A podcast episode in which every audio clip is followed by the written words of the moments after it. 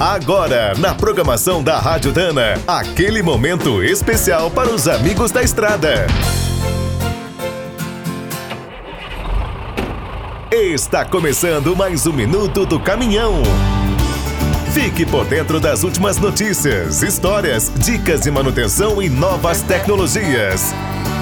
Quem roda todos os dias pelo Brasil sabe como é duro encarar uma troca completa dos pneus do caminhão.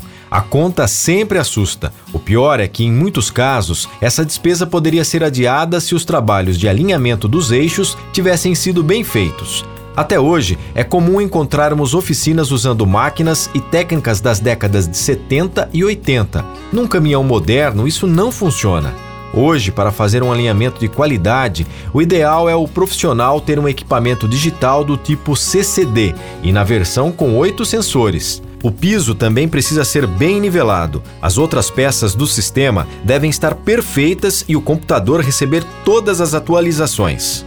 E ainda tem a perícia do operador. Como essas máquinas são muito sofisticadas, é preciso estar capacitado para tirar o máximo delas. Para não perder dinheiro, o ideal é fazer o alinhamento em oficinas recomendadas e avaliar como trabalham antes de levar o caminhão. Durante a checagem, invista numa revisão completa da geometria de todos os eixos. Alinhar só a dianteira não resolve quase nada.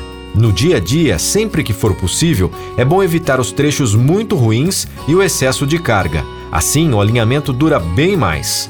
Quer saber mais sobre o mundo dos pesados? Visite minutodocaminhão.com.br. Aqui todo dia tem novidade para você. O Minuto do Caminhão é um oferecimento de Spicer e Álvaros, a dupla imbatível em componentes de transmissão, suspensão e direção.